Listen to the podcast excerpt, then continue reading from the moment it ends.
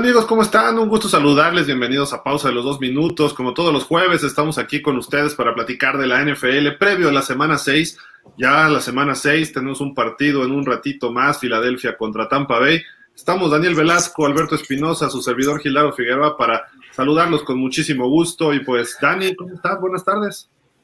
Hola Gil, este, muy buenas tardes a ti, a Beto, a todos nuestros amigos que nos hacen el favor de sintonizarnos. Pues sí, ya listos para una semana más y este va a haber partidos interesantes que ya estaremos desmenuzando en un ratito más. Sin duda. Beto, ¿cómo estás? Buenas tardes.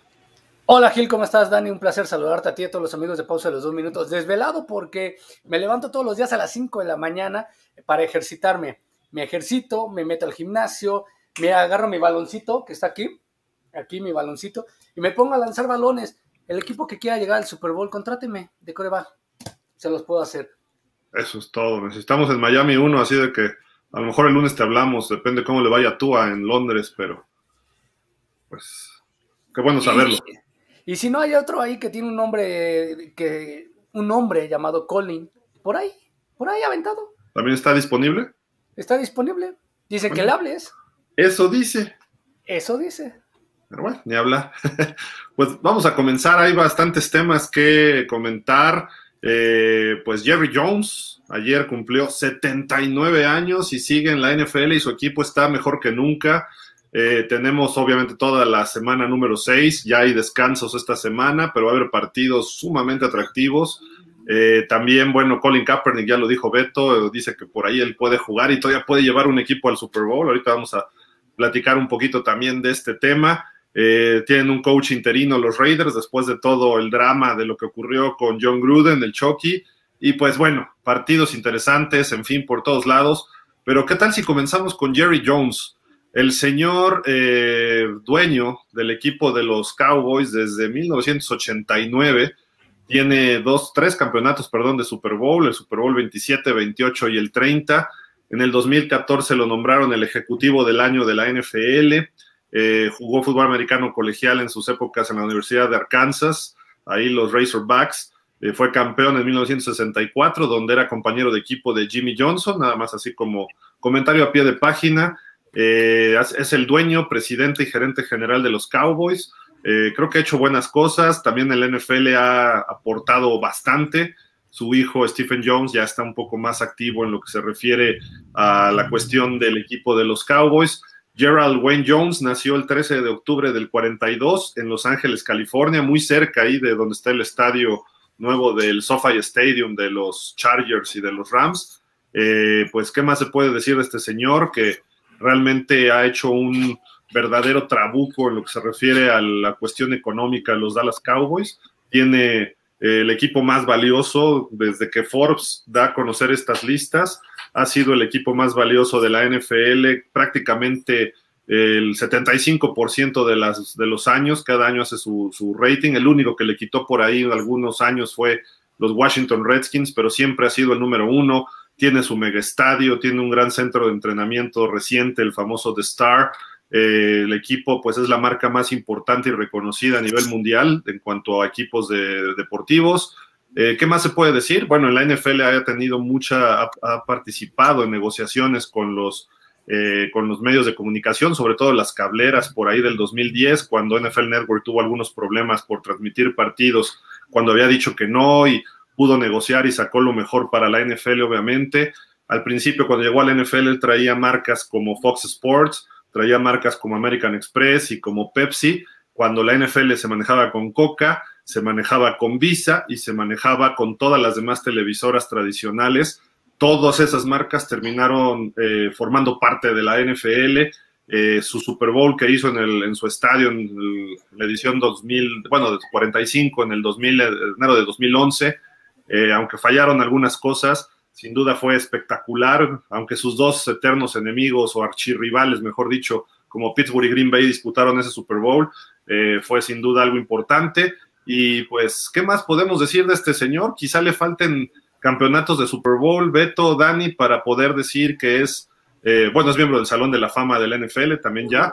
Eh, ¿Qué le falta? ¿Qué le falta? Como hombre de negocios tiene todo.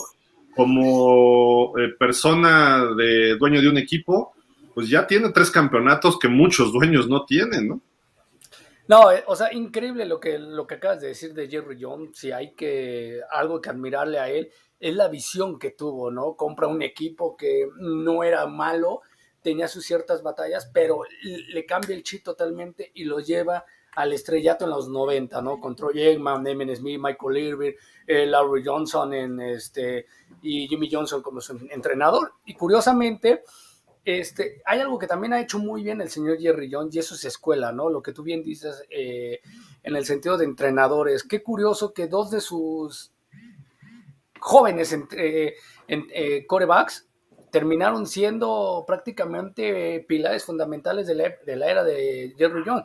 Hablamos de Jason Garrett, que participa en dos, tres partidos, tiene un partido emblemático ante una lesión de Detroit Eggman, obviamente termina siendo campeón este, Jason Garrett, y después pasan 10 años de ser un coreback, eh, de, ser el entrenador del equipo más prestigioso. Todo el mundo quiere dirigir pues, a los grandes, ¿no? Y entre ellos, pues, uno de los más grandes en la NFL son los Vaqueros de Dallas. En cuestión de títulos, está en el tercer lugar, solo por debajo de Pittsburgh y de, y de Nueva Inglaterra. y deberíamos incluir a, a, Washington Football Team o los Piles Roja, que tienen siete, pero tienen uno, que bueno, tienen dos o tres que no eran contabilizados todavía de la era profesional, ¿no? De, del 50 De la era del Super Bowl, ¿no? Más bien. Sí, exactamente, de la era del Super Bowl, que es del 50 para acá. Entonces, o sea, lo ha hecho todo, polémico, como dice Gil, creo que cuando ha aprendido a hacer las cosas y a delegar, es cuando mejor torneos tienen los Cowboys. Sin duda es uno de los, de los más grandes estadios. Él, fue el, precursor, Gil, Dani, de grandes estadios en Estados Unidos ahorita, cuando tira el viejo eh, Texas Stadium y contrata y crea el AT&T Stadium, originó a que llegaran después el de Las Vegas, el Sophie Stadium, abrió muchas puertas. Dani, ¿tú qué, qué opinas de este señor? Pues mira, creo que eh, ya bien lo decías, es un hombre que como empresario no se le puede cuestionar absolutamente nada, ha sido sumamente exitoso. Eh, como eh, presidente, dueño de los Cowboys, creo que pues también poco es lo que se le puede achacar. Quizá lo único que le pedirán los aficionados de los Cowboys, desde mi punto de vista, es que dé un poquito más de libertad a la gente que trabaja para él, ¿no? Porque quiere estarse metiendo constantemente en las en absolutamente todas las áreas del equipo y a veces eso es lo que ha terminado por dar traste eh, con, la temporada de, los equipos, ¿no? Eh, simplemente recordar la época de Bill Parcells, que pues por el tipo de coach que era eh, Parcells, prometía, prometía mucho, pero justamente las diferencias que tuvo con, con Jerry Jones, pues lo llevaron a, renunciar, ¿no? Cuando pues prácticamente eh, él los pudo haber llevado a, otro campeonato. Y pues solamente, este, si bien ya tiene, como decían, tres campeonatos, pues a lo mejor por ser justamente el equipo más popular, el equipo más, este, con más dinero de todos los deportes en, Estados Unidos, pues simple y sencillamente exigirle eh, mayor constancia al señor Jerry Jones. Y eso creo que es lo que le pide la gente de los vaqueros, ¿no? Ahí les van unos datitos del negocio. Él compró el 25 de febrero de 1989, compró estos Cowboys en 292 millones y medio, eh, perdón, en 140 millones de dólares en aquel momento. Ahorita el equipo está por ahí de los 6 mil millones de dólares. Eh, inició cuando él se gradúa de la Universidad de Arkansas, eh, pues va y pide prestado en 1965 a una asociación que tenía que ver mucho con Jimmy Hoffa, sí, aquel tipo Jimmy Hoffa de los años 60, y le prestaron ahí pues un milloncito de dólares y empezó de la cadena de restaurantes este, Shakey's Pizza ahí en Missouri, él puso varios, pero pues esto no le funcionó muy bien. Luego se fue a la compañía de seguros de su papá, que se llamaba Modern Security Life en Springfield, Missouri, y después este, se graduó, tuvo su maestría, su famoso MBA en 1970 y tuvo otros asuntos de negocios también eh, con este grupo de Jimmy Hoffa. Iba a comprar un equipo de fútbol americano, pero de la Liga Americana, los San Diego Chargers en el 67, pero no, finalmente no lo pudieron adquirir. Y después comenzó una compañía de negocios de exploración de petróleo y de gas en Arkansas, eh, Arkansas en inglés se dice que se llama eh, Jones Oil and Land Lease, o sea, tiene que ver con el petróleo, todo esto, y ahí sí fue donde empezó a hacer sus milloncitos este señor, así de que ha hecho otros negocios después, ¿no? Obviamente ya cuando eh, de ese gran negocio que le dejó, pues ahí después él se ha, se ha movido y lo que tiene es que son grandes relaciones públicas, gran poder, eh, pues ha puesto en jaque hasta el mismo comisionado Roger Goodell. Eh, por ahí tiene amigos poderosos políticos, se dice que su amigo personal es el señor Donald Trump, pero se ha llevado bien con demócratas y republicanos, en fin, un éxito por donde se le vea como persona, publirelacionista, hombre de negocios, y su equipo creo que además ahorita, eh, pues la gran cuestión es si van a poder mantener el ritmo y van a poder regresar al Super Bowl por vez primera desde 1995.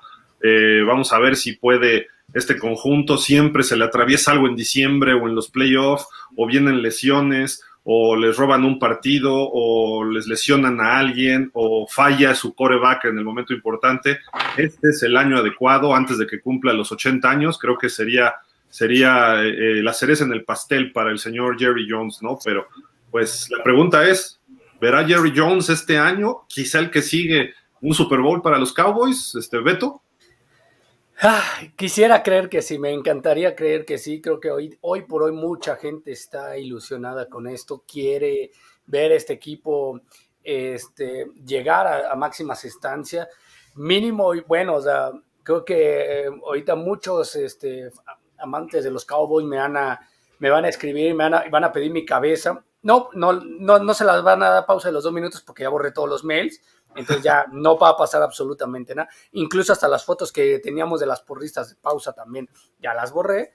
Entonces, este, porque este, voy a decir que creo que nos, mucha gente de los aficionados de los vaqueros de Dallas nos conformaríamos con llegar al segundo juego de playoff.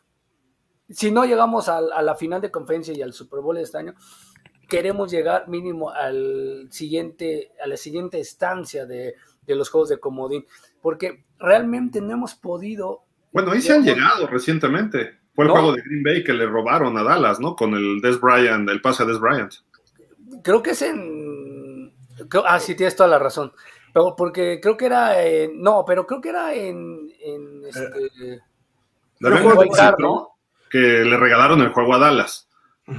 Pero después fueron, les tocó ir a... A, a, Fue donde les hacen esa jugada, ¿no? Exacto, la misma. Bueno, pero después de ahí, hace mucho que ya no regresamos. O sea, llevamos 25 años, hasta ahí llevábamos 22, 23, y después échale un poquito más, ¿no? De los que yo. Entonces creo que estamos bien, está bien el equipo, va 4-1.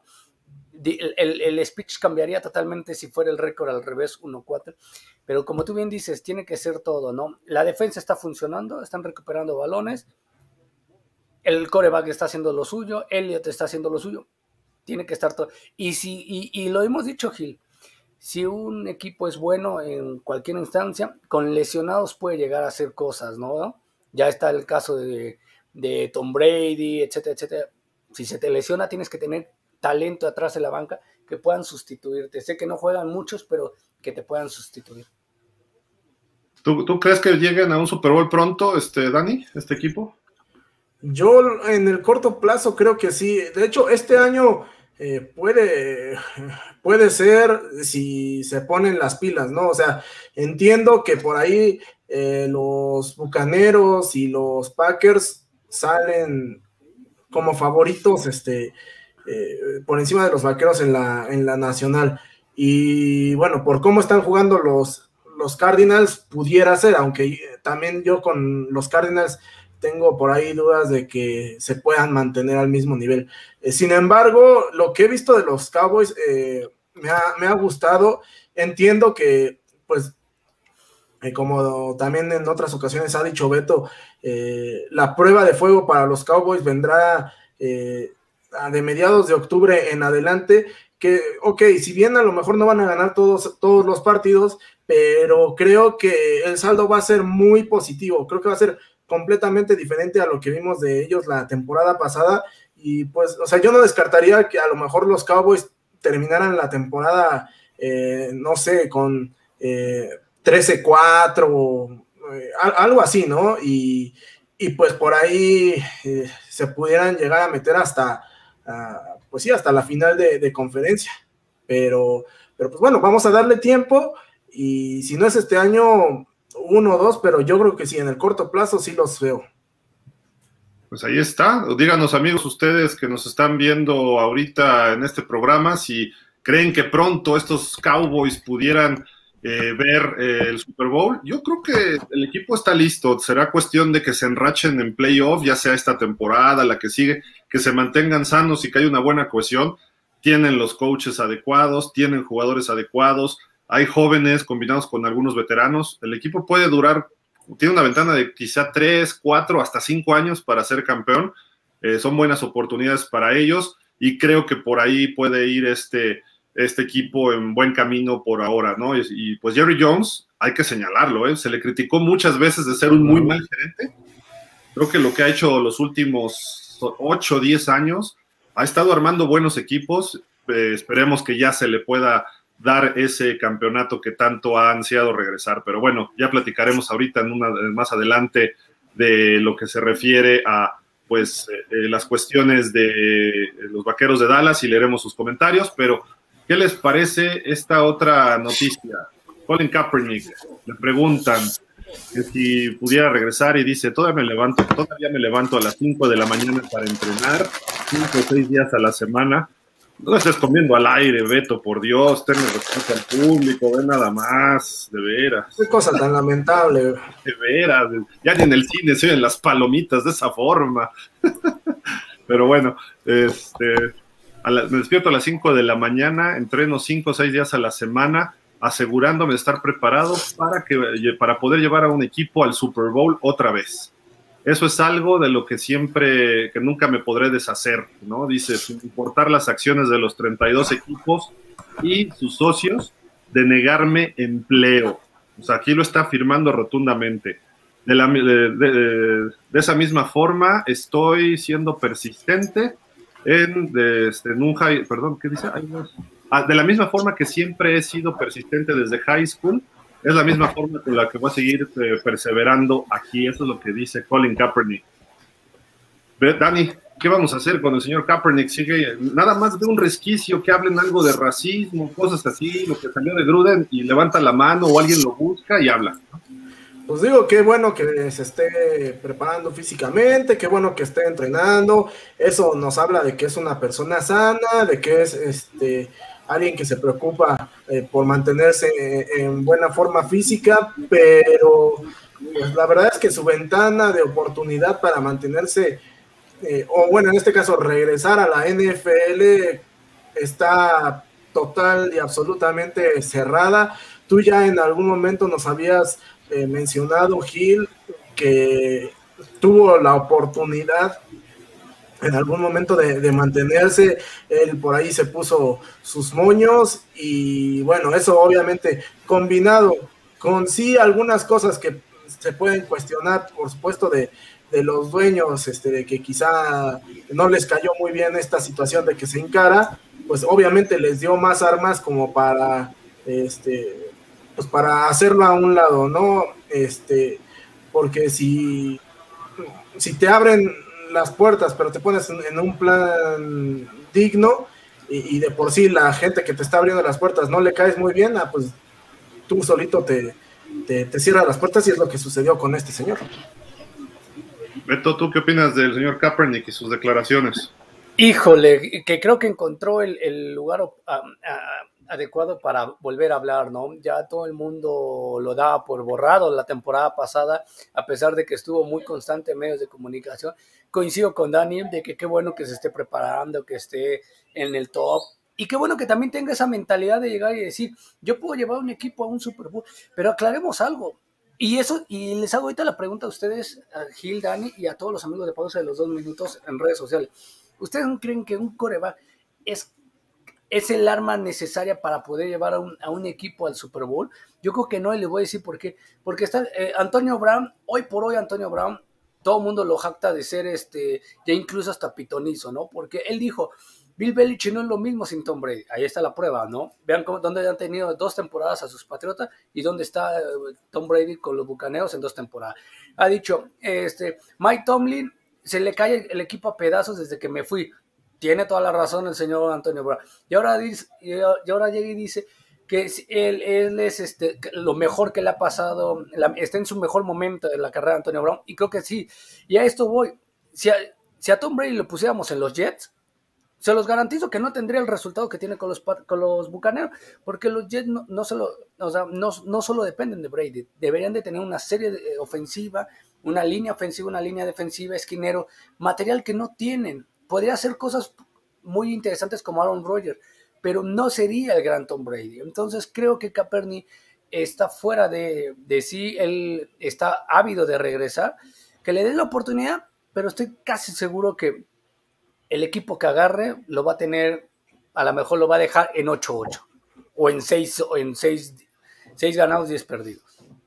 ¿Tú qué opinas de Kaepernick? Este, bueno, ya dijiste, ¿no, Dani? Más o menos ahí cómo está el asunto. Eh, la realidad es que él, él solo no cargó a los 49ers al Super Bowl, o sea, de, de, entrada ahí está él equivocado. Sus números eran muy parecidos a los de Alex Smith. ¿Qué significa? Que un coreback como Alex Smith, que era bueno, pero sin ser excelente, sin tener la movilidad de él, era capaz de llevar ese equipo a lugares donde él los llevó. Y en, cambio, perdieron el Super Bowl por errores de él. Una intercepción tonta, la serie final eh, mandó cuatro pases totalmente descontrolados, nervioso. Si bien no fueron las mejores jugadas, eso a ti que te importa como jugador, tú tienes que ejecutar. Es el caso de Russell Wilson en el Super Bowl que pierden con los Patriotas. Te puedes mandar la peor jugada, pero tú tienes que ejecutarla. Y Colin Kaepernick, el último pase, ni siquiera lo puso para que lo atrapara su receptor. Era cuarta oportunidad y el pase lo voló como por 15 yardas. Si era interferencia ofensiva o defensiva, lo que, eso no importa. Tú tienes que poner el balón donde lo atrape tu receptor, ¿no? Y ese tipo de detalles es los que se empezó a ver Kurt Warner trabajó con él y ni así le pudo parar ese brazo loco. Después empieza, lo iban a cortar los 49ers el señor Chip Kelly porque ya estaba jugando mejor Blaine Gabbert, que hoy es el, el reserva de Tom Brady en los Bucaneros. Lo mandó a la banca, venía la siguiente temporada y entonces empezó a hincarse y empezó a hacer esto durante el himno por si lo, lo cortaban, él tener un pretexto de decir es que por, me cortaron porque me estaba arrodillando durante el himno y no por su mal desempeño en el campo de juego, que los 49ers fueron bajando y cuando se fue Jim Harbaugh demostró que él no tenía nada más y demostró que Jim Harbaugh es buen coach de corebacks. Le sacó eso a Colin Kaepernick y se acabó su carrera. Y luego tres veces ha tenido oportunidad de jugar en la NFL.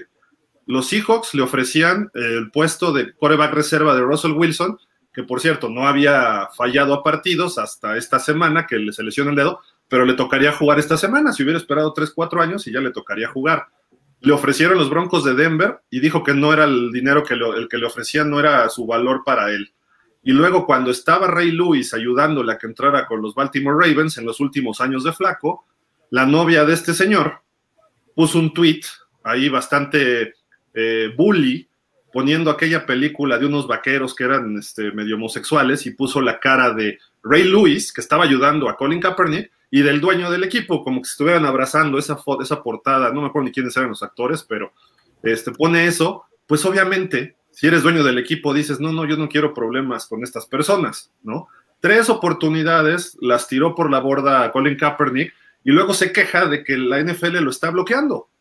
O sea, primero que vea su reporte scout, tuvo una, un tryout hace un par de años y fueron varios, y él cambió el horario. Entonces dices, bueno, ¿quién se cree dentro del fútbol americano para hacer eso? Si te van a ver 16 scouts de diferentes equipos, te presentas y lo haces si realmente quisieras, ¿no? Pero me da la impresión que él quiere más eh, labor social y que Nike le siga pagando sus anuncios y eso. Yo no creo que sea un coreback que pueda regresar. Hasta Cam Newton es mejor que él, hasta Tua Baloa es mejor que él, los novatos son mejores que él. Entonces creo que pues nada más aproveche estos espacios para para levantar la mano y decir, ¿no? Creo que por ahí va el, asunto de, Colin Kaepernick, pero en fin, pues ahí está. También platiquen ustedes qué opinan de Colin Kaepernick, eh, porque creo que está un poco fuera de contexto este señor ya. Además lleva, ¿qué? ¿Cuatro, cinco años fuera del NFL? Sí, claro.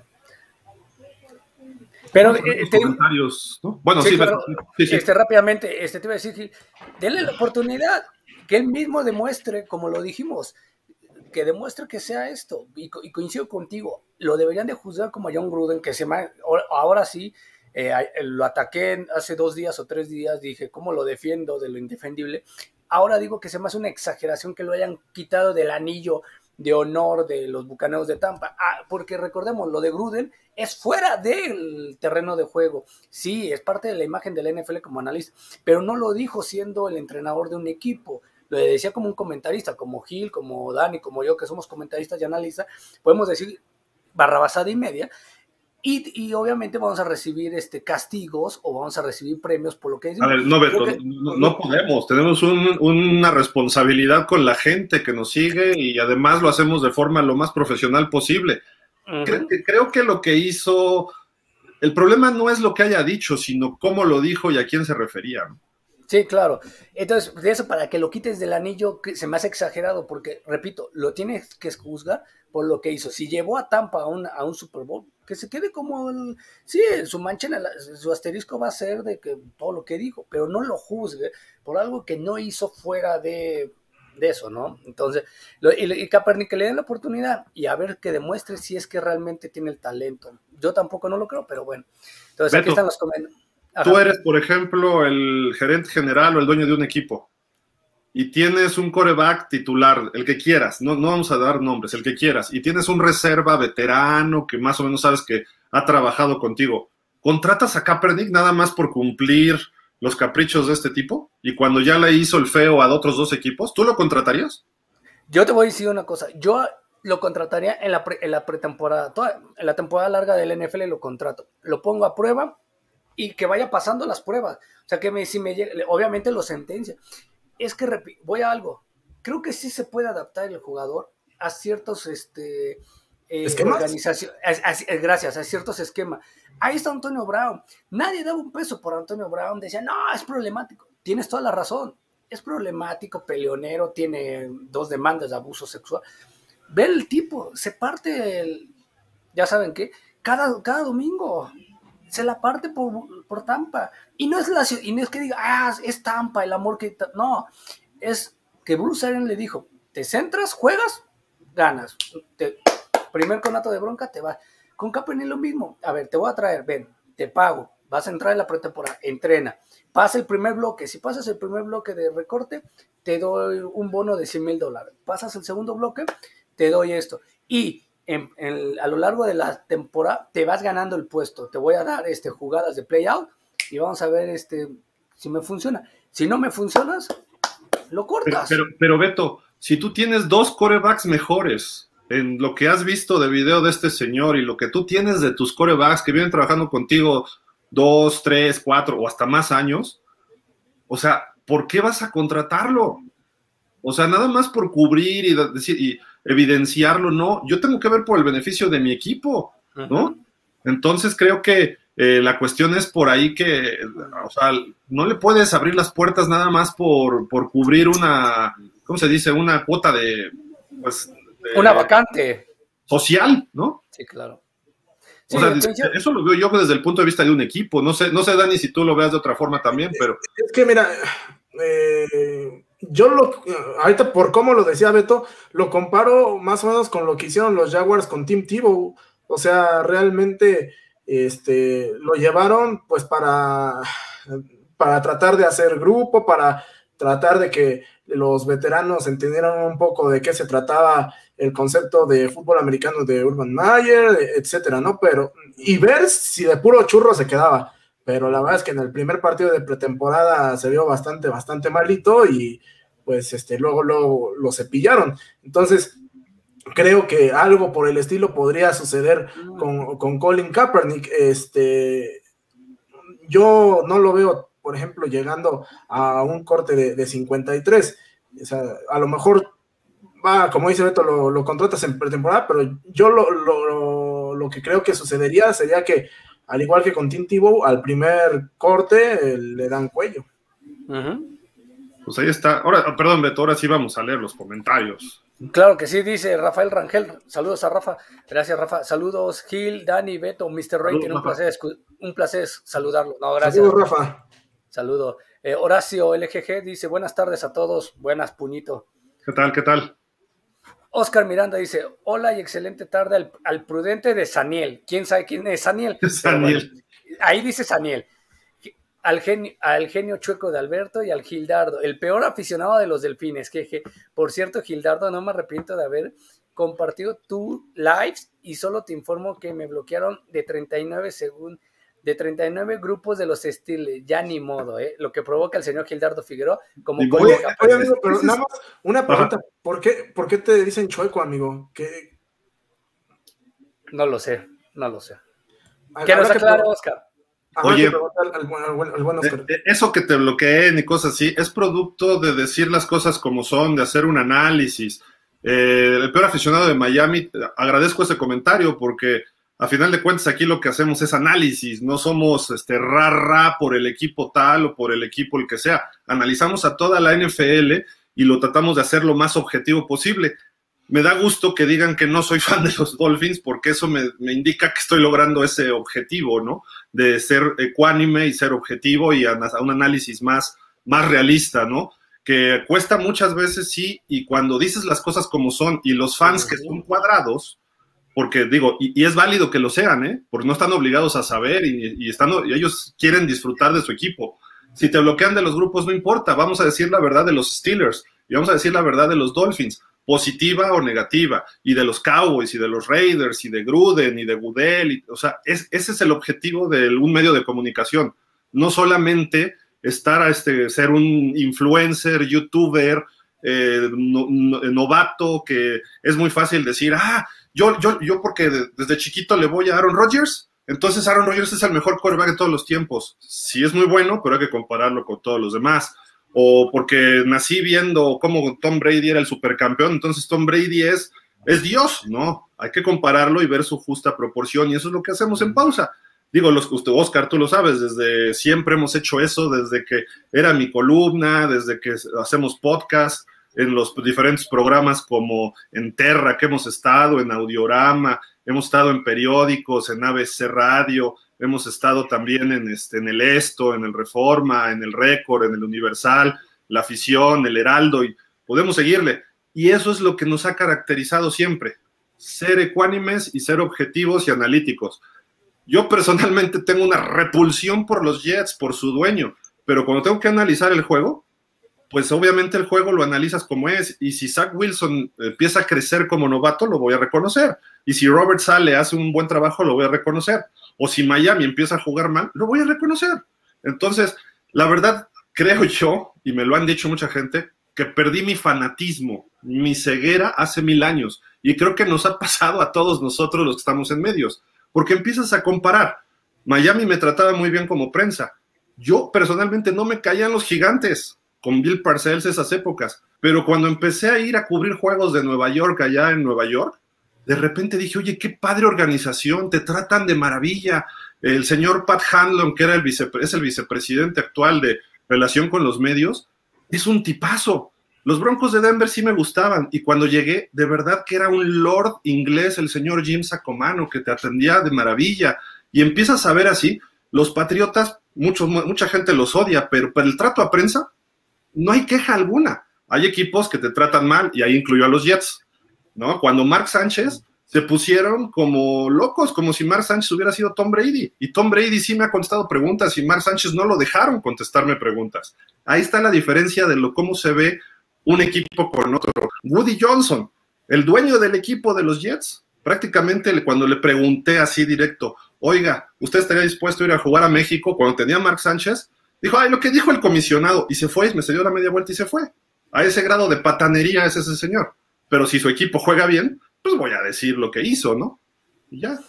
En pocas palabras, los Jets de toda la vida del señor Gildardo este, Elvira Martínez dice buenas tardes, saludos. Buenas tardes. Hola. Escribí Daniel y Live. Ah, ok. Es que, ¿ves, amigo? Es que decíamos Daniel. Lo digo objetivamente, este año no, al, eh, al siguiente tal vez, hablando de los, Cowboys, de, los Cowboys, sí. de los Cowboys. Beto, confie, confiésate ilusionado, te tengo grabado, no importa si te vuelves a Ya, si te vuelven a ya te grabaron, amigo, ya. Ve a, ve a mí, del fin hasta el fin, no, jamás, no, no estoy ilusionado, yo digo, eh, va por buen camino. Yo hasta que no llegue el día de acción de gracias, que es donde empieza el primer calvario. Ya, ya, ya, tú ya te confesaste eh, y, aquí lo dijo Rafa, ¿eh? Fue la semana pasada o el lunes, no, me acuerdo. Eh, Oscar Miranda Durán dice Vaqueros, gracias. Rafael Rangel dice Dani, hoy todavía te saludo con mucho afecto. A partir del domingo eso va a cambiar, Así bueno, pero solo van a ser tres, solo van a ser tres horas, este Rafa. Entonces, pues bueno, ya, ¿qué se le va a hacer? Perdón, me tengo que retirar. Adiós, este Oscar, muchas gracias. Nos vemos, Oscar. Este Vaquero, los veo terminando como líderes de su división y volver a la senda del triunfo para poder volverlos a odiar. Muchas gracias. Odianos más. Si vas, si bastara con el coreback, Green Bay estaría jugando los Super Bowl cada temporada. Toda la razón al señor Mr. Rating. Gracias. no, pero espérame, eh, espérame. O sea, si no tienes coreback, ni a playoffs vas a ir hoy en día. Claro, pero ¿te acuerdas, Gil, que, que era lo que había dicho de Kaepernick? Él dijo, yo puedo llevar a cualquier equipo al Super Bowl. Entonces yo digo... No a cualquiera. No cualquiera. Y te, lo, y te respóndeme a la pregunta, si estuviera Tom Brady en los Jets, ¿crees que llegarían al Super Bowl? No llegan porque los Jets no tendrían el equipo que tiene armado con los Bucaneos de Tampa. Tom Brady fue parte fundamental de ese título, pero le armaron el equipo. El equipo ya estaba armado y solo llegó Brady. Pon a Kaepernick en Tampa, ¿qué va a pasar? Exacto, sí, se va a caer, lo dije, va a terminar con seis ganados. Exacto. O sea, no es el coreback, es una serie de buenas cosas que vas construyendo y te llevan al título. O sea, como, como, como dirían este, luego en las relaciones, no soy tú, soy yo. No eres tú, soy yo. No eres tú, soy yo. Saludos, comunidad de pausa de los dos minutos. Hoy con una gran oferta deportiva. Tengo la oportunidad de acompañar la transmisión desde la ciudad Muchas de México. Muchas gracias, Jorge. Muchas gracias, Jorge. Saludos. ¿Qué pasó, Gil? Íbamos bien hasta que saliste con eso de hasta Túa. ¿Debo preocuparme por algo? bueno, es que Túa no ha demostrado todavía, por eso. Ya, regresé. Ah, muy bien, Oscar. Oye, no, nos, aquí, es que, nos asustes. No, es que luego dice que lo, que lo bloquean y que no sé qué. Fue Daniel que lo bloqueó, yo creo. No, no, acuérdate que ya, ya dijo que, que, nosotros no, no somos, no sé, no sé quién, quién lo bloquea al buen Oscar, pero bueno. Ah, como bien dice, ¿no? Cuando acusas a alguien y dice, no, yo no fui. Fue él, ya, ya lo viste, Oscar. Ya lo viste, ¿quién te bloquea? Este Miguel Darío nos dice, efectivamente, Gil y panelistas, no se puede tapar el sol con un dedo. Soy Dolphin desde el 84, en el que tenía 10 años, y hay que ser críticos y serios. Sí, claro, y pegarle cuando le tengas que pegar. Y pregúntale al señor Gildardo si hay alguien que odia y repudia al señor Tony Romo. He sido yo y me han mentado la madre cantidad de veces. Este, caballero, espero que estemos mentalizados para un, un juego terrible en London. No, pero es de los Jaguars, yo creo. no, bueno, no sé, no sé si sea de los Jaguars, no creo, porque los Jaguars vamos para arriba, vamos para arriba. Eh, saludos a todos y go Cowboys. Saludos. Saludos, Naya. Naya, gracias por tu comentario. Caep, o sea, Kaepernick me imagino puede llevar a cualquier equipo al Super Bowl. Es un excelente organizador de excursiones turísticas. bueno, eso, eso sí es cierto, ¿eh? Tiene razón. Si hasta Homero Simpson fue al Super Bowl, ¿por qué no? Ah, claro, claro, sí. El grano Homer. La hipótesis de Kaepernick y que se planteó en el programa es que con el coreback es suficiente, es fundamental, pero no es suficiente. Ahí está el gran Marino, ni un Super Bowl, ¿de acuerdo? Yo creo que hoy si Marino jugara, y lo he dicho muchas veces, Gil, no me dejas mentir, si hoy Marino jugara, puta, tendría ocho títulos, nueve incluso. Estaría muy ah. por encima de Tom Brady. ¿Quién, ¿Quién, sabe? Eh? O sea, yo creo que hoy en día es más fácil que cualquier coreback luzca. Entonces, a lo mejor Marino tendría números muy altos. Ve, por ejemplo, Aaron Rodgers, es un fenómeno el tipo, pero no ha llegado al Super Bowl. Los últimos años estoy hablando, ¿no? Ganó un Super Bowl hace 11 años, pero ve dos finales de conferencia y ahí se queda ante equipos más hechos. A final de cuentas, se trata de bloquear y taclear defensiva, ofensiva, líneas, si Marino no tenía equipo, pues le pasaría lo mismo actualmente. Eh, lo, que le pasa a Rodgers, o no sé, ¿qué le pasó en el Super Bowl a Mahomes? Es un fenómeno el chavo, pero no pudo ante un mejor equipo. Entonces, si a Marino le siguiera faltando algo, podríamos seguir diciendo lo mismo, de que no va a ganar Super Bowl. A lo mejor rompería todos los récords, lanzaría seis mil yardas por temporada, 60 pases de touchdown, pero llega el momento importante y pierdes ante un equipo más completo. Todo lo que cambie del fútbol, o lo que evolucione, como lo llama el señor Gudel, a final de cuentas se resume a base de golpeo y tacleo y bloqueo. O sea, las trincheras, los golpes, cómo bajaron a Patrick Mahomes en el Super Bowl los Bucaneros, ¿no? Y todas las reglas que lo protegen y le pegaron limpio y durísimo y Mahomes terminó hecho un calcetín, ¿no? Así todo guango ya al final, ¿no? Sí, totalmente de acuerdo. Y bueno, aquí comentarios. En, en la dice, soy fan del 82 de los del Ahí está, ahí está ya respuesta la respuesta. Pero él se refirió a los Jaguars, Dani, por Dios. La situación es que con X y Parker, al menos el 75% no damos pelea. Híjole. Están medio lesionados, ¿eh? Están medio lesionados. ya ves, ya ves coincide, coincide conmigo el señor Enay.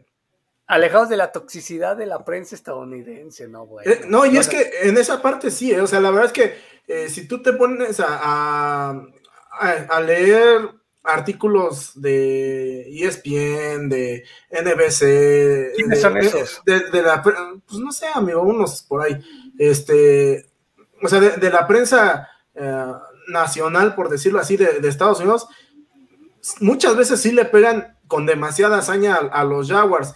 Eh, si tú empiezas a leer las notas de, este, de los medios oficiales de la NFL, que son este, más, digamos, más neutrales en ese sentido, pues sí, eh, notas, notas la diferencia.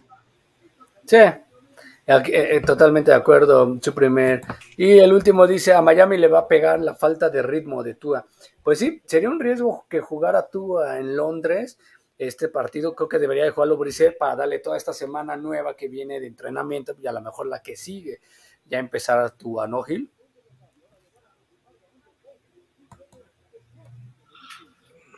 Sí, yo, creo que Brissett venía jugando bien, ¿eh? Son todos los comentarios. A ver cómo nos va. Ahorita platicaremos ya de ese partido y de los demás, ¿no? Pero, eh, pues, si quieren, vamos empezando. Nada más déjenme ver la gráfica, si ya la tenemos. Teníamos una también, bueno, los Raiders, lo que pasó con Gruden rápido, ya nombran a uno de los eh, entrenadores, el entrenador interino, mejor dicho, que ya formaba parte de este equipo. Eh, venía de hecho con Gruden desde hace tiempo, tiempo atrás. Rich Bisaccia, eh, Mike Mayo, que habló esta semana, dijo que los jugadores podrán opinar lo que quieran sobre John Gruden, pero sabe que son inteligentes y que van a ser prudentes y bla, bla, bla, ¿no? Así como les puso eh, un mensaje a través de los medios como que cálmense. Y Rick Bisaccia, pues es un coach querido, es, se encargaba de equipos especiales en los Raiders y pues obviamente va a tener ahí la responsabilidad de head coach interino, que eso significa pues de aquí al final de la temporada y probablemente van a buscar otro entrenador los, los Raiders al final de, del año, ¿no? Pero una pena todo lo que ocurrió con John Gruden, sin duda alguna. Y sí, increíble. Y bueno, pues este, Ahora, este, eh, eh, lo que termine en esta, eh, la ventaja que tiene John Gruden para mí va a ser que como terminen los Raiders esta temporada, no se la van a achacar a John Gruden, ¿eh? porque pues, obviamente ahí lo van a juzgar hasta la fecha 5, hasta la jornada 5, ya después ya no, porque si terminan con récord perdedor van a decir, no, es que anímicamente estaban golpeados porque John Gruden no estaba, que la... pero si terminan entrando a playoff, el maldito cáncer era John Gruden, siempre nos hacía Así es, la prensa, la prensa maldita. Yo, creo que los resultados no, ni para bien ni para mal, no creo que le echen la culpa a él. Dejó al equipo 3-2 y esta última derrota ante Chicago, Chicago no es mal equipo, pero ya venía el problema desde el viernes y juegan el domingo. Muchos dicen que no debió haber coachado esa semana, ¿no? Entonces, eso afectó, sí, o sea, sí te afecta la motivación de un equipo en un momento determinado, ¿no? Sí, totalmente de acuerdo. ¿Ya, acabamos con ese tema? ya, ya, ya, acabamos. Pues entonces vamos, vamos a lo que sigue y pues qué viene de esta semana número 6. Eh, tenemos partidos muy, pero muy interesantes. Vamos a empezar con el de Dallas contra Patriotas. ¿Qué les parece? Un buen partido. Será el domingo a las eh, 3 de la tarde. Eh, Beto, ¿es tu equipo? ¿Te preocupan los Pats o no? sí me preocupa porque los últimos cuatro partidos que hemos enfrentado a ellos no les hemos podido ganar. Eh, obviamente contando los últimos de Tom Brady eh, y bueno, hacia atrás. Eh, este creo que mejor imposible puede tener los vaqueros para irse 5-1 y, ver cómo, cómo luce. Es un, es, una, es un terreno, una aduana muy difícil para darla. En la temporada pasada, bajo lluvia y lodazal, eh, fue muy peleada este partido. Sin embargo, Dallas tiene la cierta ventaja con siete ganados, seis perdidos en la serie histórica. Y como dice ahí claramente, los últimos seis partidos, bueno, yo decía cuatro, los últimos seis, los han ganado los Patriotas, ¿no? Incluso el del 2019 fue 13-9 en ese en ese lodazal que fue Foxboro. Es un partido interesante, llama la atención, son dos de los equipos queridos y grandes, y digo entre comillas querido porque para mí, eh, y grande, porque para mí los Patriotas solo son grandes del 2000 a la fecha, porque antes realmente no eran grandes, no habían hecho muchas cosas, pero creo que va a ser un partido muy bueno, y qué mejor sería para Dallas, Danny Hill, amigos de pausa, irse a la semana 8 descansando como líder divisional con cinco ganados. Qué mejor sería, ¿no? Ya afrontar toda la segunda parte de la temporada, pues casi, casi calificado, ¿no? Pues mira, pues mira, yo creo que este partido eh, yo no lo veo tan cerrado. O sea, a lo mejor al principio les, em, les, puede costar un poquito a, los, este, a, los Cowboys. Eh, pero creo que sí, Dallas debe ser marcado como, como favorito, yo creo que por al menos unos 10 puntos, ¿no? Este, eh, porque no, no que los Pats tengan mal equipo, pero es un equipo pues en renovación, un equipo joven, eh, que bueno, tienen un mariscal de campo novato y que pues apenas están en el proceso de, renovación. Los Cowboys, ya lo decíamos hace rato, están en una etapa en la que pues ellos quieren pensar ya en postemporada y en ir a la final de conferencia y el Super Bowl. Entonces, eh, yo por eso veo a los Cowboys bastante favoritos sobre, sobre los Pats y, pues bueno, eh, podría ser que que los Pats ahorita, si se consuma esa derrota, pues tengan que empezar a pensar otra vez ya en la siguiente temporada. Sí, los Pats no andan bien, pero tienen ahí al señor eh, Bill Belichick que le dio batalla a Tampa, y Tampa creo que es de los equipos que están al nivel de los Cowboys, ¿no? o Cowboys del nivel de Tampa, entonces creo que eh, por ahí puede ser que les compliquen el juego y más que es en Foxboro, pero debe ganar, debe ganar los, los vaqueros en, papel, ¿no? Y no es ningún odio contra los Patriotas, ni mucho menos. Creo que tienen eh, mejor equipo en estos momentos y pueden romper esa mala racha. Y hay que señalarlo, no está Tom Brady, que era el matavaqueros, ¿no? Entonces, ahí creo que con eso, pues, queda más que claro la situación para, para Dallas. Y, y ese, este es su año, ¿no? Para los, para los Cowboys. Y si quieren, creo que ustedes se tienen que ir, ¿no? Al programa de, este, de portada, ¿verdad? Sí, no, ahorita nos, tenemos que ir, este, Gil. Eh, pero bueno, pues ya, eh, ya después estaremos eh, por aquí dándote lata en otra ocasión.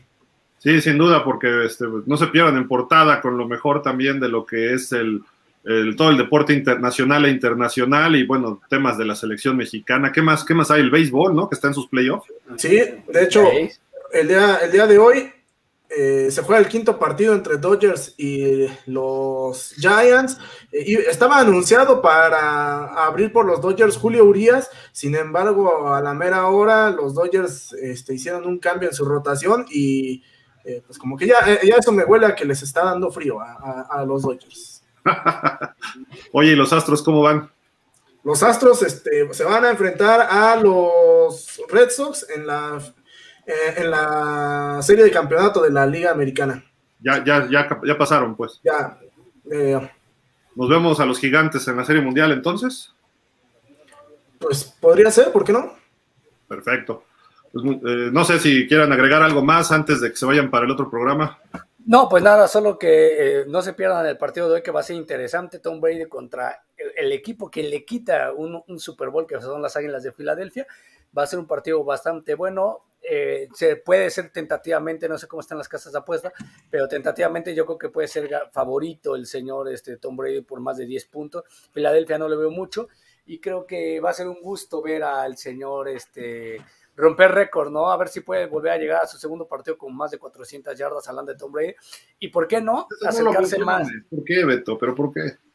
Ok. Y lo hizo Miami, ya. Ya, ok, bueno, está bien, ya. Eh, por cierto, no, ya no vamos a hablar, a partir de ahora, ya no vamos a hablar de aquí eh, nunca ni de Aaron Rodgers ni de Tom Brady, porque nos parecemos a los que son este, el, del ratoncito. Entonces, no. y, y, Dani, nada más dime qué onda con este juego.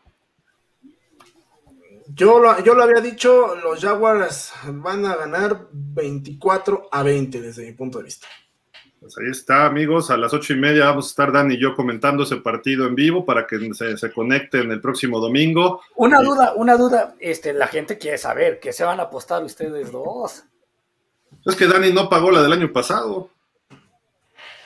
Ah, Dani. ¿Cuál fue del año pasado? Jugó Jacksonville Miami y les ganamos con Fitzpatrick. Pero ya, de hecho, ni dijimos que íbamos a apostar. Fíjate, ya se le olvidó. Ya, ya, se, no, así son, así son. Pero bueno, en fin. No, bueno. Ni modo, Una que ganamos en 80 años y no pagan. Bueno, pues Esa, No, ni modo. no, creo que no apostamos, la verdad, pero bueno. Pónganse, que pongan en redes sociales los, los aficionados, pongan qué les gustaría que apostara. Mira, la, la, mira, la cabellera no creo, porque la verdad es que no hay mucho de dónde cortar, entonces, pues. Tendrá que ser una comida o algo así, nada más. Claro. O, o, ya me prestará su gorra este, de los Jaguars y yo saldré con ella un, un, día o dos ahí del buen Dani y yo le prestaré la de los Dolphins para que él salga con la de los Dolphins. Eso, eso, eso podría, podría ser una buena, ¿eh? Una buena. Sí, para, para que cargar con el peso de la derrota en la cabeza. Así es. Pero bueno, muchísimas gracias muchachos. Yo me quedo nada más para hacer los previos de la semana, pero los alcanzo también más al ratito ahí en portada un rato. Perfecto. Sale, pues perfecto. gracias Gil. Pues cuídense, muchísimas gracias, Daniel Velasco, Beto Espinosa. Eh, pues tenemos varios partidos, ya hay descansos, decíamos, y obviamente tenemos partidos muy, muy atractivos. Por ejemplo, eh, este que les voy a compartir en este momento, que es el dos equipos líderes divisionales en la conferencia americana. Raven sale favorito por dos y medio puntos. Eh, vamos a ver un duelo de corebacks jóvenes. Justin Herbert, que está teniendo un temporadón otra vez enfrentándose a Lamar Jackson, que ya fue MVP en algún momento de la temporada, hace, pues ya fueron tres temporadas, incluyendo esta, entonces va a ser muy, muy atractivo este partido, creo que es de los mejores para las 12 del día, puede ser un adelanto de playoffs, eh, sus favoritos, pues yo, yo, me voy a quedar con los Chargers, por lo que he visto de, de Baltimore, sí le ha ganado equipos buenos, le ganó a Kansas, le ganó a Indianapolis, pero creo que no está jugando al 100% todo el partido, entonces me voy a quedar con los cargadores eh, en este encuentro. Es de visitante, les cuesta trabajo cruzar todo el, todo el país históricamente a los, a los cargadores, pero este equipo lo veo distinto, este equipo le falta defensiva, sí, y creo que les va a hacer daño Lamar Jackson. Podemos esperar otro partido arriba de 35 puntos de ambos, pero eh, Justin Herbert creo que va a explotar esa secundaria de los Ravens que está muy muy mermada por lesiones. Entonces, eh, me quedo con ellos. Ustedes díganme con quién se quedan de este, de este duelo. Eh, ya dijimos del de, las ocho y media, eh, Dolphins contra Jaguars. Creo que aquí Tua Tongobaloa se está jugando mucho. ¿Por qué? Porque si por ahí, no, no, lo quise decir delante de Dani, pero porque pues también es un dato en contra de los Jaguars, llevan 20 derrotas consecutivas. Ah, fue el peor equipo el año pasado. Este equipo pinta para ser el peor esta temporada nuevamente. Pero, pero, eh, ¿qué pasaría si ganan los Jaguars? Como está Miami, como está todo desquebrajado, quizá pudiera costarle la chamba al señor Brian Flores. ¿Por qué? Porque no te puedes dar el lujo de perder ante el peor equipo. Eh, a lo mejor no en papel, a lo mejor, como dice Dani, está jugando mejor los Jaguars. Pero si tú regresas con tu coreback, que fue primera ronda el año pasado, eh, tienes, perdiste paliza, sí, contra el campeón, los Bucaneros, te sacó el partido Indianápolis, que estuvo en playoff el año pasado, perdiste contra los Raiders, que es un equipo que terminó 8-8, pero va con marca positiva, y perdiste paliza ante Búfalo, son equipos que en teoría son de tu vuelo para arriba, todos ellos, todos, tanto Raiders, Indianápolis, Búfalo y Tampa, ni se diga. Entonces ahí sí se, no, es que se justifique, pero se entendería que pierdas. Eh, la cuestión es que si pierdes con Jacksonville, ahí sí ya va a, estar la crítica muy fuerte sobre Brian Flores. Y sin importar quién juegue de Miami. Miami el año pasado se quedó un partido de ir a playoff, Jacksonville fue el peor. Y este año no ha ganado Jacksonville. Se supone que Miami debería ganar este partido, pero se supone, se supone que sin problemas, pero esperaremos a ver qué es lo que pasa. Otro duelo atractivo, Green Bay visitando a Chicago, un clásico. Vean ahí, 200 partidos de temporada regular han tenido entre estos dos equipos. Eh, tienen una larga, larga historia entre ellos. Eh, juegan en Soldier Field. Los Packers no han perdido desde la semana 1. Eh, los Osos de Chicago han tenido sus altas y sus bajas. Probablemente juegue Justin Fields. la cuestión es que los Packers han ganado los últimos cuatro y llegan como favoritos por cuatro y medio puntos. Creo que alguien que pueda pegarle a los Packers son estos osos, pero sí necesitan que Justin Fields juegue, eleve su nivel. No puede jugar igual que jugó contra los Raiders, tiene que jugar mejor. Y si está Andy Dalton listo, habría que checar eso ya en este, mañana que venga el reporte final. Creo que Andy Dalton les daría mejores oportunidades a los osos de ganar este juego. No, yo creo que va a ganar Green Bay, pero Chicago les va a cerrar el partido. No va a ser tan fácil. Va a ser algo como le ocurrió contra Cincinnati la semana pasada y ojo, precisamente Cincinnati visita a los Leones de Detroit, los Tigres contra los Leones. Los Leones deberían ir 3-2, mínimo. Han perdido dos partidos en la última jugada por patadas o goles de campo. Eh, la semana pasada fue con Minnesota, hace dos fue contra Baltimore. Han dado batalla a todos los equipos que han enfrentado. Eh, creo que por ahí Detroit está muy cerca de perder ese cero en la columna de victorias. Sale favorito por tres y medio Cincinnati, está jugando muy bien Burrow, Jamar Chase, tienen un linebacker espectacular, tienen un buen profundo, un back defensivo por ahí, corren bien el balón, tienen receptores, un poquito la línea ofensiva necesita mejorar. Yo me voy a ir con la sorpresa, creo que Detroit va a sacar este partido, muy cerrado obviamente, este equipo tiene garra, este equipo sabe con qué, este, cómo luchar. Dan Campbell, el, el coach de este equipo, que alguna vez fuera eh, coach eh, interino en los Dolphins. Creo que pues está haciendo una muy buena labor, tiene buen grupo de asistentes. Creo que este equipo deja de tener el cero. Y si se combina con la victoria de Jacksonville sobre Miami, tendríamos que todos los equipos por lo menos ya tuvieran una victoria eh, hasta el momento en la temporada. Así de que hay que seguir también este, este encuentro. Otro equipo que anda muy mal son los Tejanos, pero han estado en muchos partidos dando bastante, bastante guerra. Entonces, hay que seguirlos de cerca. Indianápolis está jugando mucho mejor, lleva dos semanas jugando bien, se le fue, o bueno, dejaron ir prácticamente el partido el lunes ante Baltimore. Les bloquearon un gol de campo por un error de la línea ofensiva y el otro gol de campo que hubiera significado la victoria terminó fallando lo, Rodrigo Blankenship, que anda un poco lesionado de la cadera. Los Colts salen favoritos por nueve y medio, creo que sí van a cumplir su calidad de favoritos en este, en este duelo. Vámonos a Nueva York porque ese partido de entre Rams y Gigantes, eh, tantas lesiones de los Gigantes contra Dallas, le costó el partido a los Gigantes. Si bien perdieron 44-20, iban a decir, no, no, fue un dominio absoluto. Cuando estaban sus tres titulares estelares en la ofensiva, estaban 10-10. Cuando salió Daniel Jones, perdieron 34-10. Y Saquon Barkley ya había salido, Kenny Goladay también. Entonces, los gigantes tienen el roster, si está sano, para competirle a Dallas, para competirle a Tampa, para competirle a los mejores. Pero creo que este partido les va a costar porque los Rams son muy explosivos y tienen una defensiva de miedo. Son favoritos por nueve y medio puntos los Rams.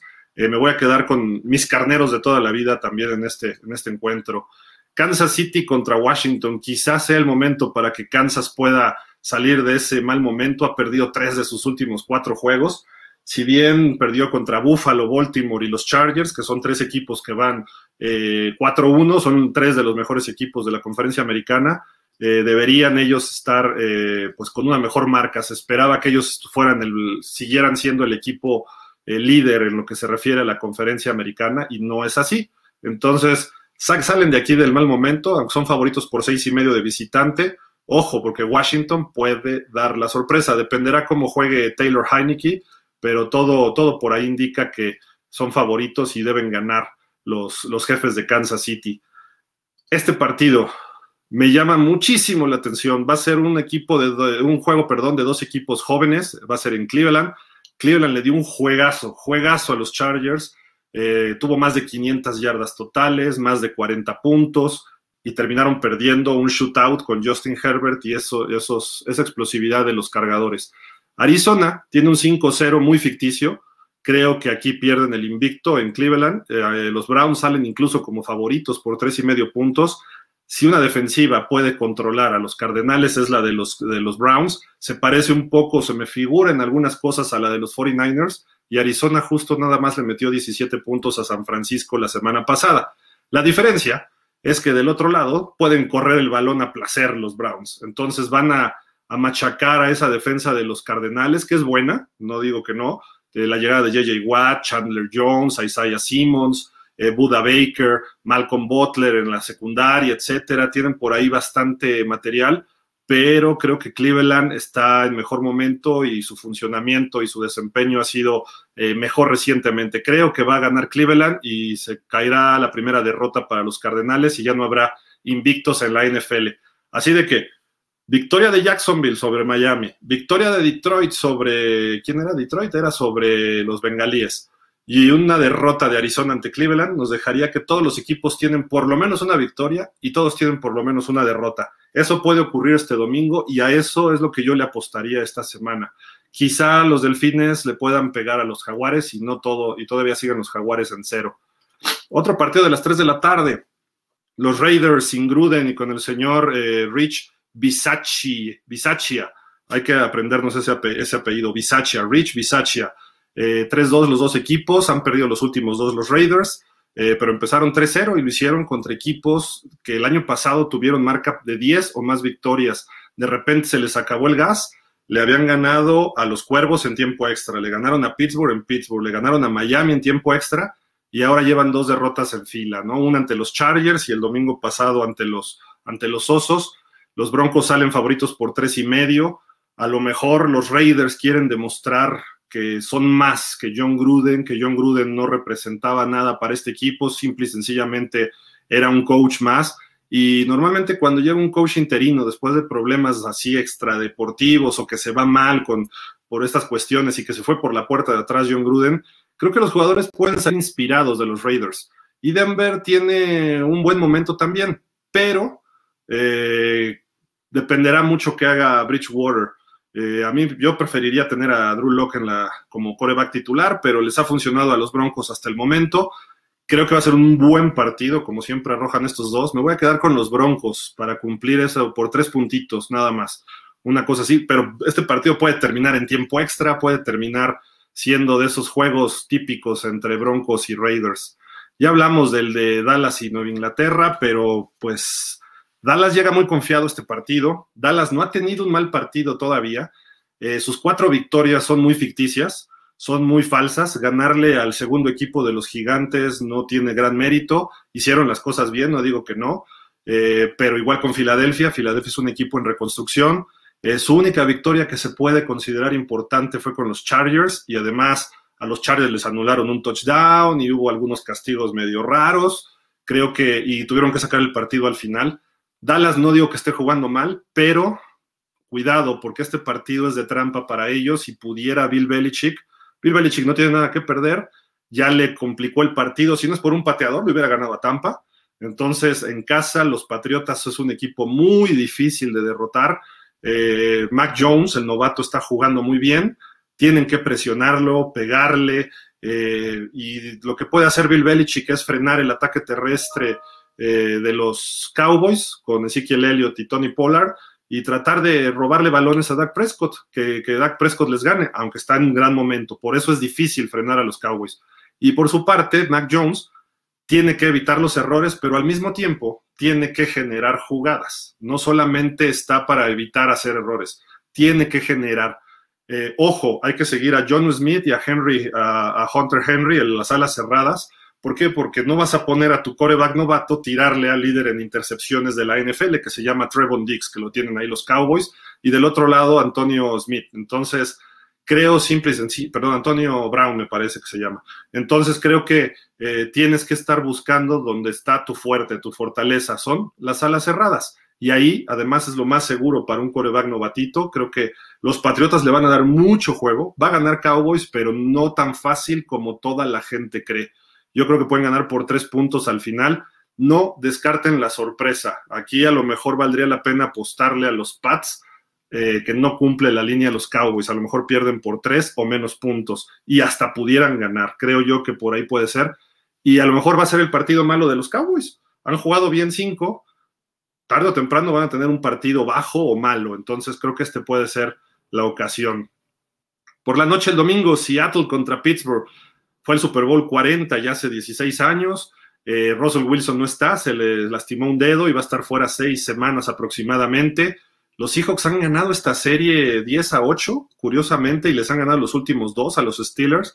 Todavía recordamos aquel de hace dos años en Pittsburgh, también ahí en Heinz Field, donde va a ser este juego, cuando se lesiona el codo eh, Big, Ben Roethlisberger y se perdió toda esa temporada que terminó muy mal para Pittsburgh. Y muy mal para Pittsburgh es un 8-8 porque es un equipo que siempre ha dado mucha batalla. Ahorita es al revés, el que no va a jugar es Russell Wilson. Los Steelers son favoritos por cinco y medio. Ya ganaron y ganaron en casa, sacaron un triunfo muy valioso sobre Denver que repito, es como un equipo un poquito gitano, pero creo que eh, ya está Najee Harris corriendo bien el balón. Perdieron a Juju Smith Schuster, los Steelers, sí, se va toda la temporada con el hombro dislocado, pero el juego aéreo sigue, su línea ofensiva ha mejorado un poquitín. Creo que Pittsburgh va a sacar este partido, eh, no fácil, pero sí lo va a sacar. Por los Seahawks va a jugar Gino Smith, que no es un coreback eh, que digamos, por algo no es titular, obviamente, y va a tener problemas ante esa defensiva que es especialista en robar balones. Eh, jugó bien contra los Rams un buen rato, pero terminó, terminó perdiendo el, partido anterior. Creo que va a ser un buen partido tres cuartos, pero Pittsburgh va a terminar imponiéndose al final.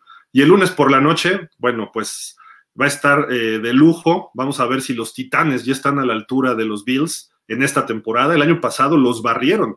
No sé si se acuerdan ese partido donde Derrick Henry le hace el Steve Arm a este señor Norm Johnson, Norm Johnson, sí, que lo aventó como cinco yardas para atrás, le ganaron 42-16, iba cerrado el partido y de repente los Titanes se despegaron, Tannehill dio un buen partido, fue un juego de esos que se movieron por el COVID y creo que jugaron el miércoles, una cosa así, y aunque los Bills han ganado tres de los últimos cuatro, no el último, y pues los Titanes tienen la serie 28-17, pero eh, pues eran los Petroleros de Houston, dos equipos fundadores de la Liga Americana. Los Bills salen favoritos por cinco y medio. es el equipo que se ha visto más dominante en, hasta el momento en la NFL, los Bills de Buffalo. no se les ve un punto flaco. Y aquí hay una, una estadística que quiero compartir con ustedes que la, la mostró eh, CBS Sports a través de sus redes sociales, que dice, desde 1970, dos equipos han terminado con la ofensiva número uno en puntos anotados y la defensiva número uno en puntos admitidos. Y ambos equipos ganaron el Super Bowl. Fue la temporada perfecta de los Dolphins en el 72 y fueron los Packers del 96 con Brett Favre, Mike Homer, Reggie White y todos ellos. Hasta el momento, los Bills tienen la ofensiva número uno en puntos anotados y la defensiva número uno en puntos permitidos. Lo que hicieron el domingo pasado, cómo le ganaron a Kansas, fue dominante, no hay de otra. Y este equipo es golpeador. Ya sacaron a Tua lesionado. Eh, le estaban pegando a Patrick Mahomes a cada rato.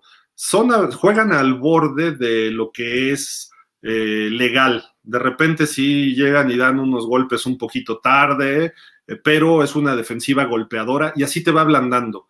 Ahora, la ofensiva de los Titans justamente se caracteriza por ser golpeadora y desgastando a las defensivas. Así de que vamos a ver un juego, un matchup típico entre, parecería de los años 70, 80, ¿no? Derrick Henry tratando de, de machacar esa línea frontal defensiva de los Bills y a sus linebackers, mientras tanto ellos tratando de golpearlo hasta más no poder, pegarle a Tannehill. Parece que ya regresa AJ Brown, creo que Julio Jones todavía seguirá fuera eh, por ahí los Titans no traen mucha defensiva y se está viendo de una forma impresionante Josh Allen y ese ataque. Creo que los Bills pueden hacer puntos sin problema. La cuestión será ver si los Titans pueden meterse en un shootout con los Bills. Sale favorito los Bills por cinco y medio, pero los Titanes pueden, pueden eh, complicarle la vida un poquito a los Bills me voy a quedar con los Bills contra todo el dolor de mi corazón porque los Titans, eh, me gusta este equipo, me gusta cómo funciona, me gusta cómo está coachado, pero es mejor equipo los Bills ahorita. Eso hay que, hay que destacarlo y mencionarlo porque no hay, prácticamente no hay este, mucho que, decir. Y rápidamente otra estadística que quería compartirles antes de irnos ya para ver el partido de Tampa y Filadelfia.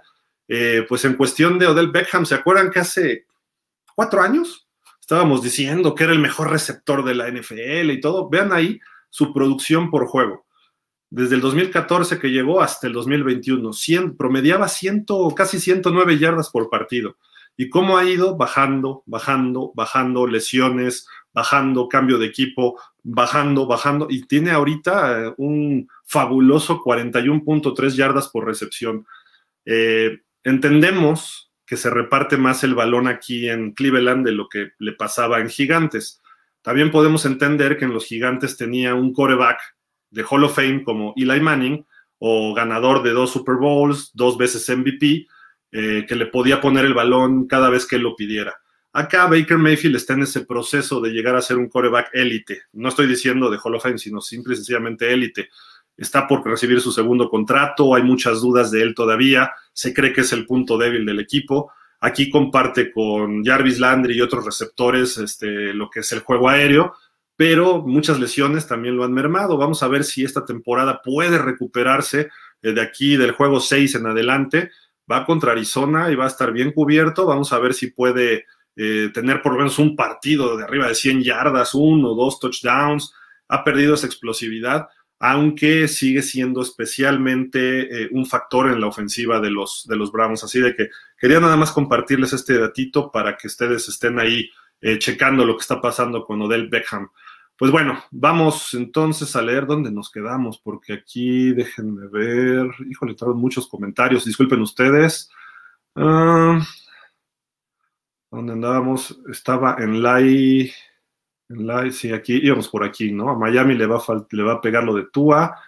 Es que va a jugar Tua. La presión sobre Flo está asfixiante, sí, totalmente. Comenten sobre los comentarios de Jack del Río sobre Gruden. Fíjate que no los he visto. Eh. Vi de varios coaches.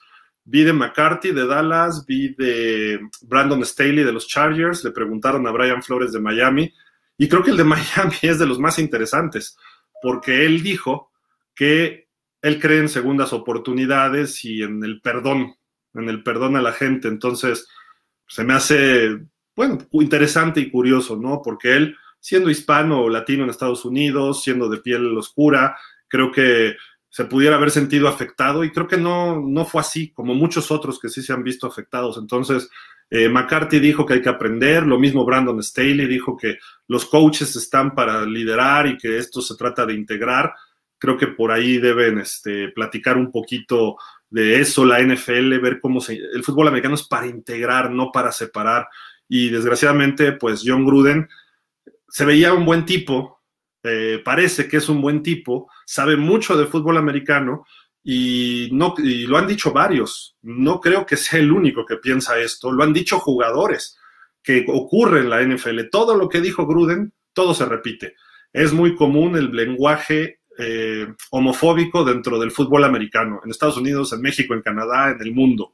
¿Por qué? Porque va relacionado el homosexualismo con eh, la falta de valor, ¿no? O la falta de masculinidad o la falta de, coraje, de garra, que puede ser o puede no ser, eso habría que checarlo con estudios científicos, pero normalmente así se maneja. Es como el grito homofóbico en el fútbol soccer, que lo han aplicado aquí en el Azteca cuando juegan americano.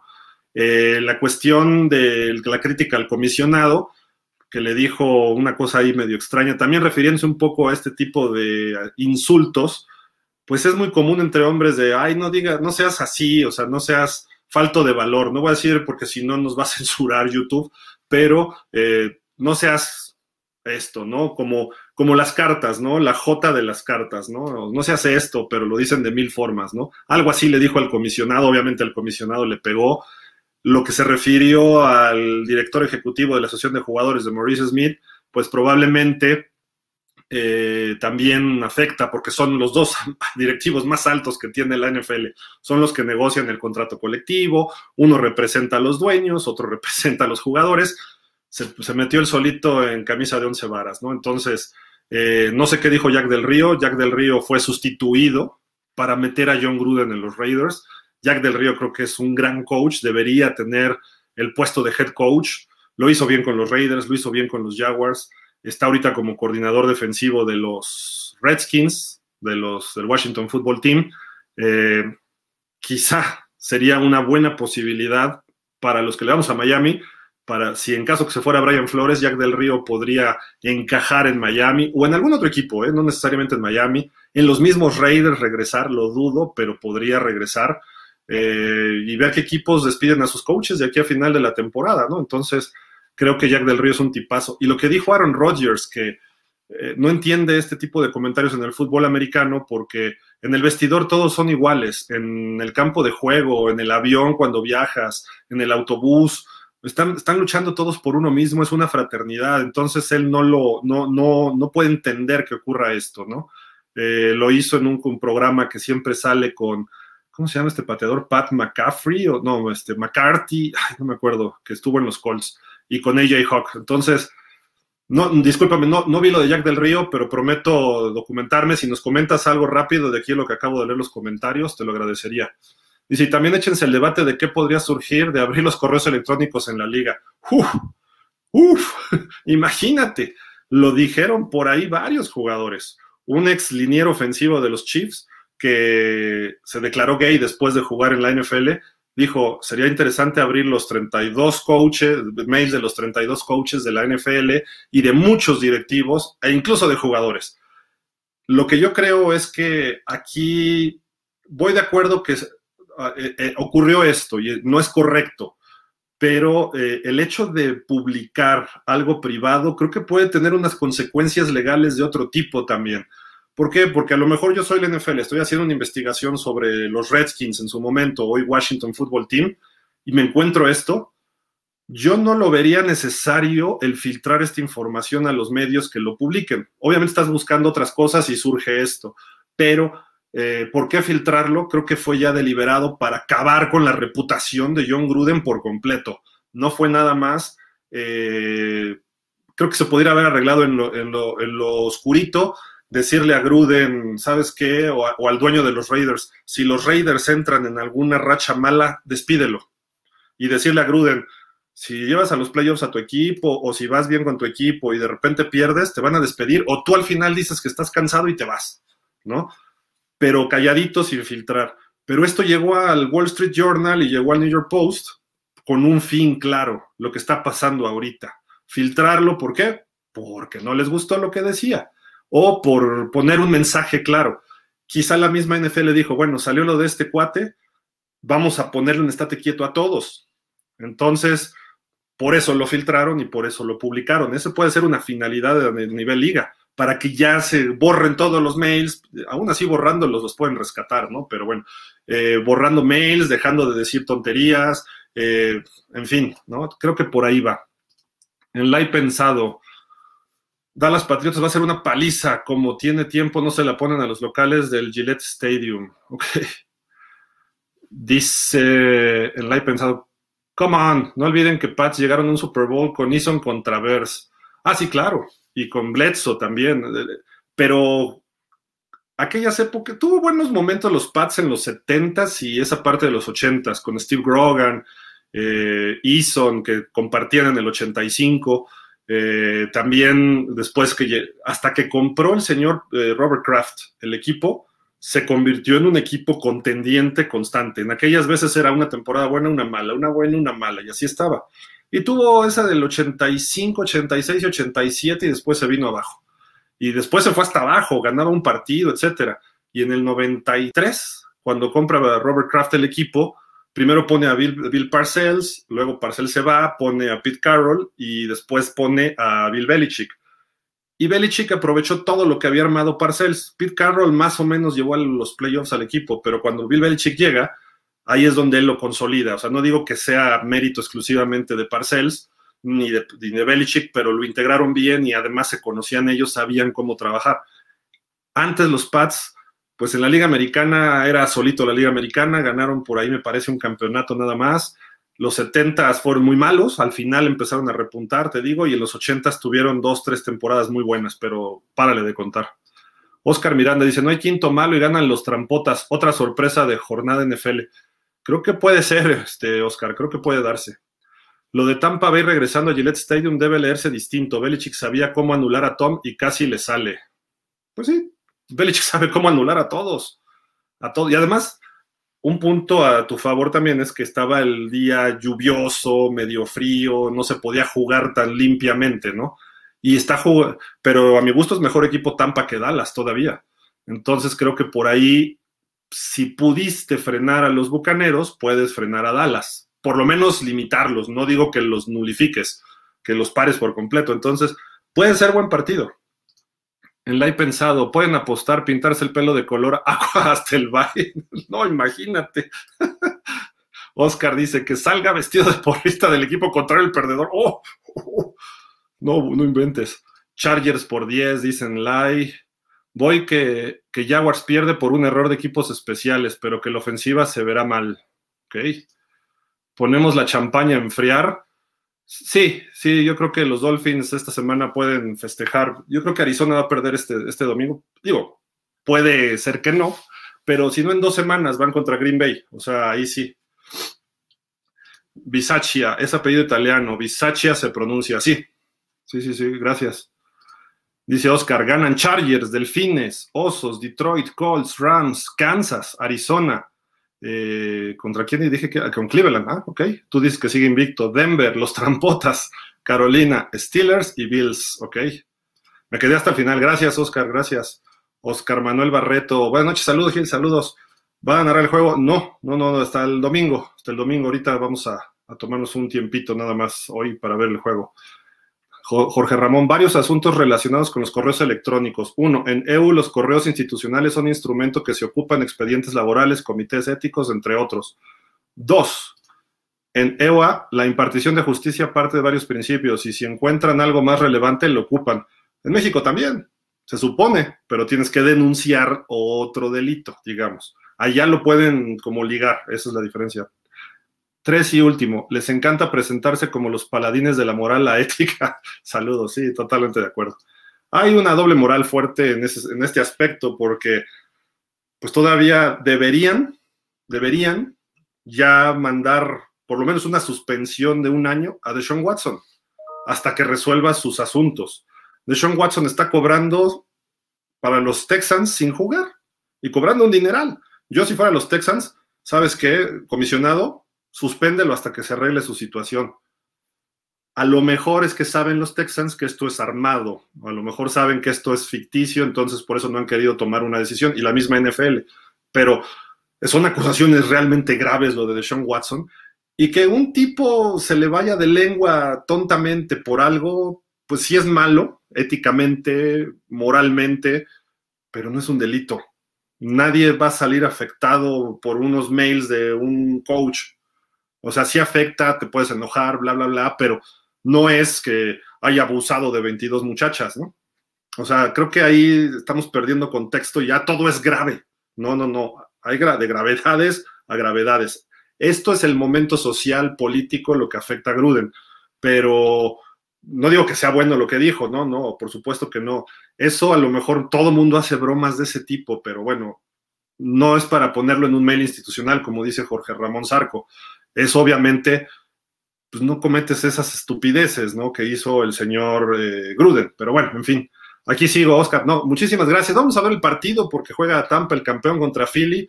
Y pues vamos a ver a Jalen Hurts, que está teniendo buena temporada. Me voy con Tampa y espero, porque le fui en mi Survivor, no vayan a dar la sorpresa a los, los Eagles. Muchísimas gracias a todos. Nos vemos por acá el domingo a las ocho y media, los Dolphins. Y eh, también en la noche vamos a estar en el de Seattle contra Pittsburgh. El lunes a las 6 nos vemos por aquí y, a la, estaremos en el juego también de Bills contra Titans comentando en vivo alrededor de la NFL. Muchísimas gracias, de verdad muchos comentarios y se agradecen enormidades. Gracias Oscar como siempre, eh, Jorge, eh, Oscar Manuel Barreto, saludos hasta, hasta Caracas. En la he pensado, muchas gracias también por tus comentarios, me ilustraron bastante muchas cosas. Eh, Rafael, como siempre, Naya, saludos a los Cowboys, Miguel Darío y ¿quién más? Pues ya, creo que son todos los que... Y Elvira y también Horacio, Horacio LGG. Saludos, saludos a todos, muchísimas gracias. Pásenla bien, vamos a disfrutar del partido y nos vemos la próxima semana también aquí en Pausa de los Dos Minutos. Gracias a Daniel Velasco, Alberto Espinosa y a nombre de todo el equipo de Pausa de los Dos Minutos. Pásenla bien, su amigo Gilardo se despide. Bye.